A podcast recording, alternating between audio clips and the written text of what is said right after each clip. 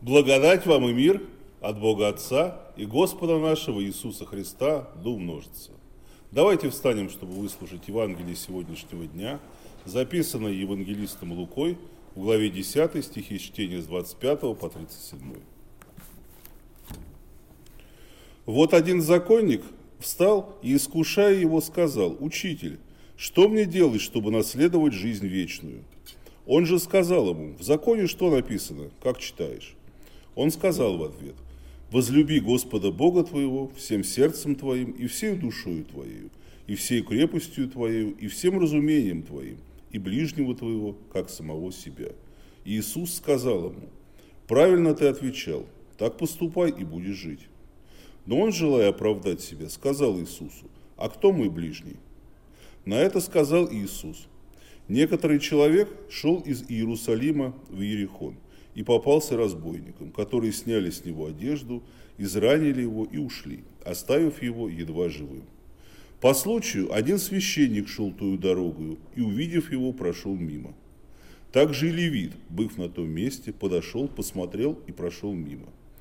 Самарянин же некто, проезжая, нашел на него и, увидев его, сжалился, и, подойдя, перевязал ему раны, возливая масло и вино. И, посадив его на своего осла, привез его в гостиницу и позаботился о нем. А на другой день, отъезжая, вынул два динария, дал содержателю гостиницы и сказал ему, позаботься о нем, и если издержишь что более, я, когда возвращусь, отдам тебе. Кто из этих троих, думаешь ты, был ближним попавшемуся разбойником? Он сказал, оказавший ему милость. Тогда Иисус сказал ему, иди и ты поступай так же. Аминь – это есть Святое Евангелие. Слава тебе, Христос. Присаживайтесь, пожалуйста.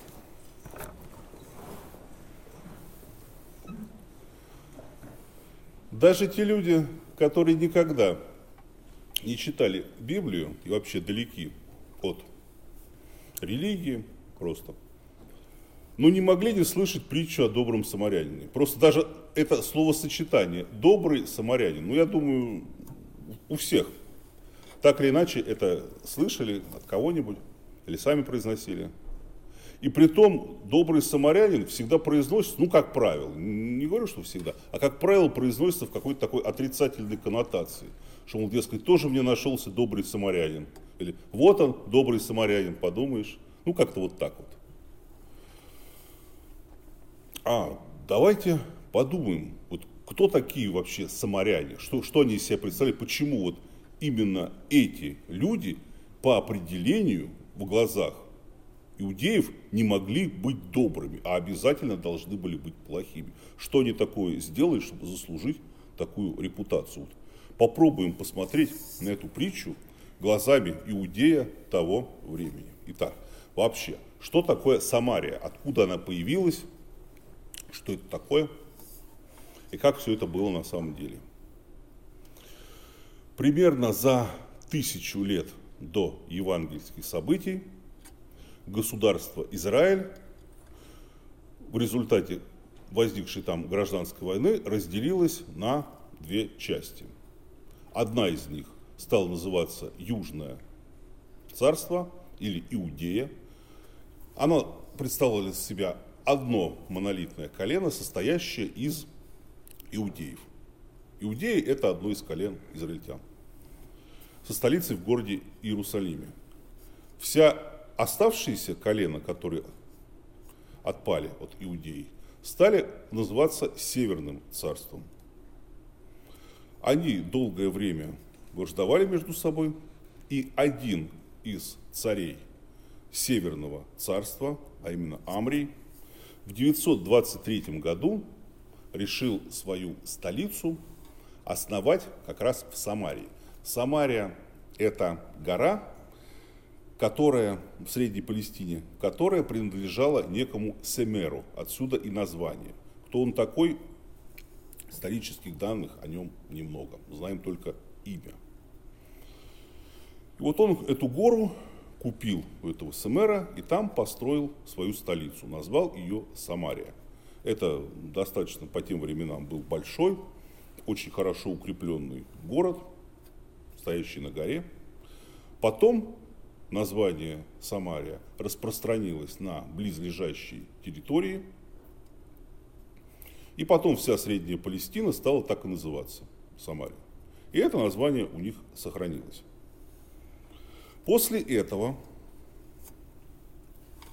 ассирийский царь, когда захватил все Северное царство, включая Самарию, выселил местных в другие области Ассирии, а на место Самарии переселил туда людей из других провинций Ассирийской империи.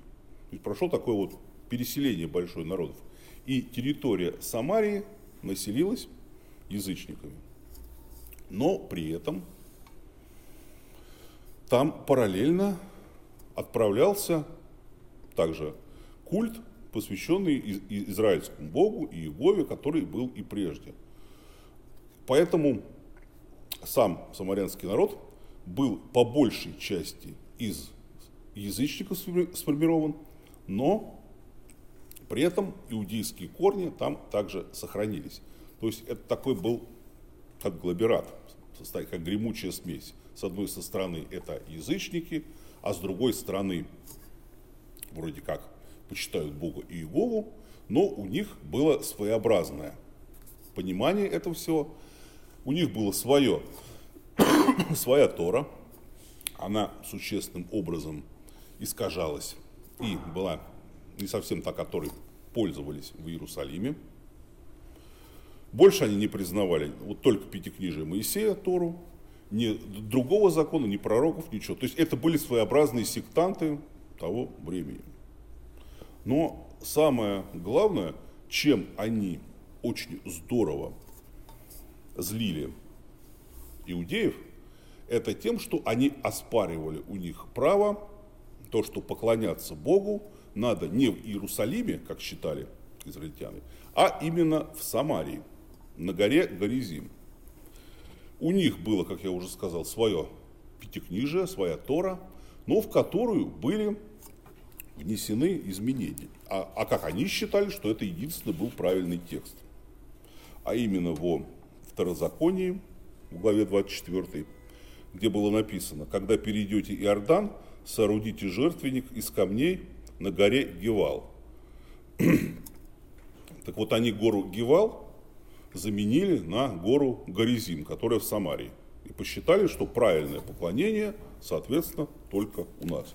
Вот этого всего им евреи уже простить никак не смогли. То есть самаряне были как бы отторжены еврейским обществом.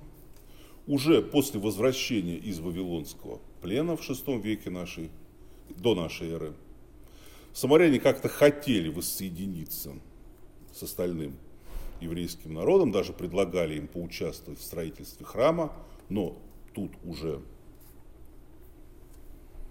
евреи были против, в общем, между ними и на этой почве была рознь.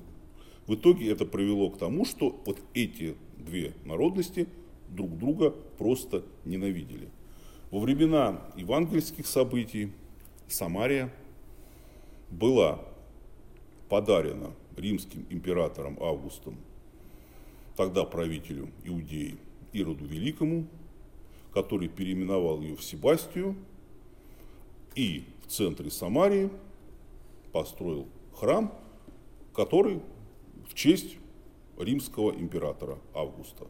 То есть э, рядом на обетованной земле, которую евреи все считали своей, где должно было быть поклонение только Богу, израильскому богу Иегове, стоял языческий храм. Это еще более подвигло эти народы ненавидеть друг друга. Вот отсюда и понимание, кто такие самаряне и почему к ним было такое отношение. То есть это с одной стороны такие махровые сектанты, еретики, с другой стороны еще язычники. Теперь давайте поговорим, что в еврейском понимании означало слово «твой ближний». Дословно слово «ближний» означало соседа, который обрабатывает земельный участок, расположенный рядом с твоим, то есть соседа по полю. Ну, в более широком понимании к ближнему относились, ну, свои соотечественники, своя родня, но в этот круг никоим образом не могли входить иноплеменники. То есть слово «ближний» распространялось только на твоего земляка. А поскольку израильское общество, оно отторгло самарян, они не могли входить в круг ближних. То есть слово «мой ближний» к ним, самарянам, никаким образом относиться не могло. И поэтому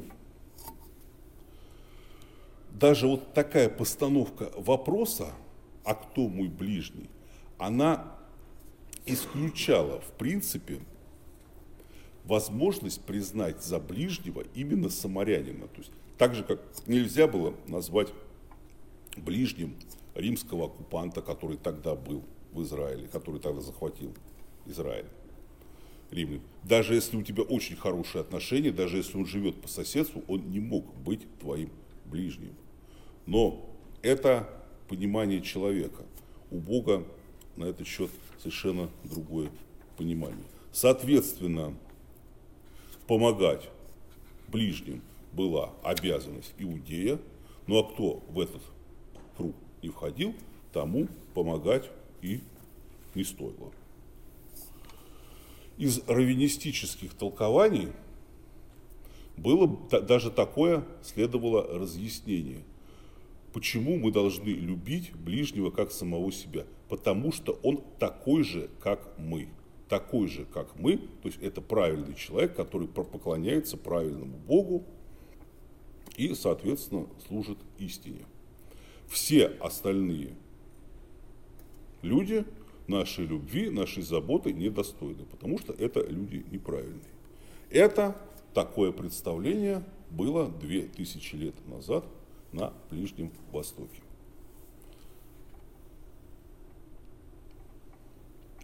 Я вам сейчас расскажу одну интересную историю, которая была не две тысячи лет назад, а относительно недавно, всего 50 лет назад в США. Там существует одно из старейших духовных учебных заведений, Принстонская семинария, очень серьезная, солидная, где готовят священников. И вот будущим священникам дали задание. Надо подготовить доклад. Вот по этой самой притче про доброго самарянина. Но с условием. Этот доклад вы прочитаете не в стенах своей семинарии, вот им дали адрес, они должны были туда прийти к определенному времени, времени было мало у них на подготовку, на все, и там выступить вот с этим вот докладом. Ну, каждому дали свое время, и каждый, значит, туда вот пошел. А при входе вот в это вот место сидел человек в лохмотьях и громко стонал. Ну, нанятый актер. Как вы думаете, вот так политкорректно скажу, много из них обратило на него внимание или остановилось, чтобы ему помочь? Ну, почти, почти так. Некоторые, правда, вызвали 911. Хотя для этого им особых затрат не нужно было. Не надо было ни масла, ни вина, ни в гостиницу везти, а просто, позвонить по телефону. Ну вот, люди были так увлечены подготовкой к своему докладу и выступлением, что реальную притчу о добром самаряне в своей жизни они и проглядели. Но вот, к огромному сожалению, надо констатировать, что незнание, текстуальное знание Библии, не богословие, оно не делает человека более мягким, более сердечным, более сострадательным. Вот сейчас мы послы... слышали, читали книгу пророка Осии, главу 6. «Благочестие ваше, как утренний туман, или как роса, скоро исчезающая». Если заглянуть вглубь своего сердца, не в обиду будет сказано всем присутствующим, Я не исключение ни в коем случае. Можно себя вполне поставить и вспомнить случаи, когда и мы были на месте вот этих вот и священника, и левита, которые проходили мимо и не помогали. Надо еще вспомнить о том, что священники и левиты, они в те времена обязаны были очень строго соблюдать законы ритуальной чистоты, которые запрещали им прикасаться к умершему, либо к трупу, либо какому-то вот иноплеменнику, вот буквально такой. Если человек это делал, то он считался ритуально нечистым, не имел права потом служить в храме, надо было какое-то время пройти для очищения и так далее. Это в те времена. Но вот сейчас никаких подобных ограничений не существует. Но тем не менее люди достаточно редко помогают другим людям, если они не являются их ближними в понятном понимании этого слова, то есть не являются их друзьями, коллегами, но не, не, не входят в круг их жизни. Как-то мы легко проходим мимо чужой беды. И, к сожалению, чаще всего люди начинают помогать своим ближним и не, только знакомым, именно в период каких-то испытаний. Либо это войны, либо какие-то болезни, эпидемии, тогда, когда зло очень сильно умножается. Вот тогда посреди вот этого зла люди стремятся к какому-то духовному подъему, духовному очищению, создаются многочисленные организации, какие-то общества, целью которых является помощь другим людей, людям. Знаменитое общество фоколяров, знаменитое движение, которое сейчас насчитывает несколько миллионов человек, оно возникло как раз в период Второй мировой войны, в 40-х годах, и помогало тем, кто вот пострадал, остался без жилья после бомбежек и так далее. Ну вот это как один из примеров того, что вот именно в такие моменты почему-то люди стремятся к духовному очищению. Это вовсе не означает, что в повседневной жизни мы должны как-то оставаться черствыми, равнодушными, дожидаться, чтобы что-то случилось, чтобы помочь людям. Да, доброта и сострадание больше всего востребованы среди огромного зла. Но и в любое другое время, и в спокойное время можно начать менять себя, свое сердце, вытаскивать из глубины собственной души и поставить на первое место любовь не только к себе, но и к своим ближним. И в этом увидеть смысл своей жизни. В это время можно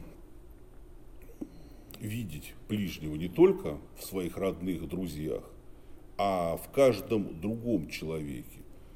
Увидеть ближнего в каждом другом человеке – это огромный дар, который от Бога. В этом случае человек в другом человеке видит образ Бога, потому что все люди так или иначе созданы Богом. И если человек увидел Бога в другом человеке, хотя бы его образ – он начинает его любить так, как он любит Бога, то есть так же, как самого себя, своих близких и так далее. Вот это огромный дар, который следует стремиться и молиться, чтобы Бог его нам не спаслал. Научиться чувствовать чужую боль, учиться состраданию, проявлять участие, ну или хотя бы, хотя бы не спешить проходить мимо чужого несчастья. Ну, а какие-то, если не успеешь сделать дела, доклады какие-то или что-то еще, я думаю, что не будет большой в этом проблемы. Самая большая проблема в своей жизни то, что мы не можем научиться любить других людей. Вот это действительно то, что мы, к огромному сожалению, упускаем. Лев Николаевич Толстой вот так описывал любовь. Это стремление душ человеческих к единению и вытекающего из этого стремления деятельность есть высший и единственный закон жизни человеческой. Это в глубине души чувствует и знает каждый человек.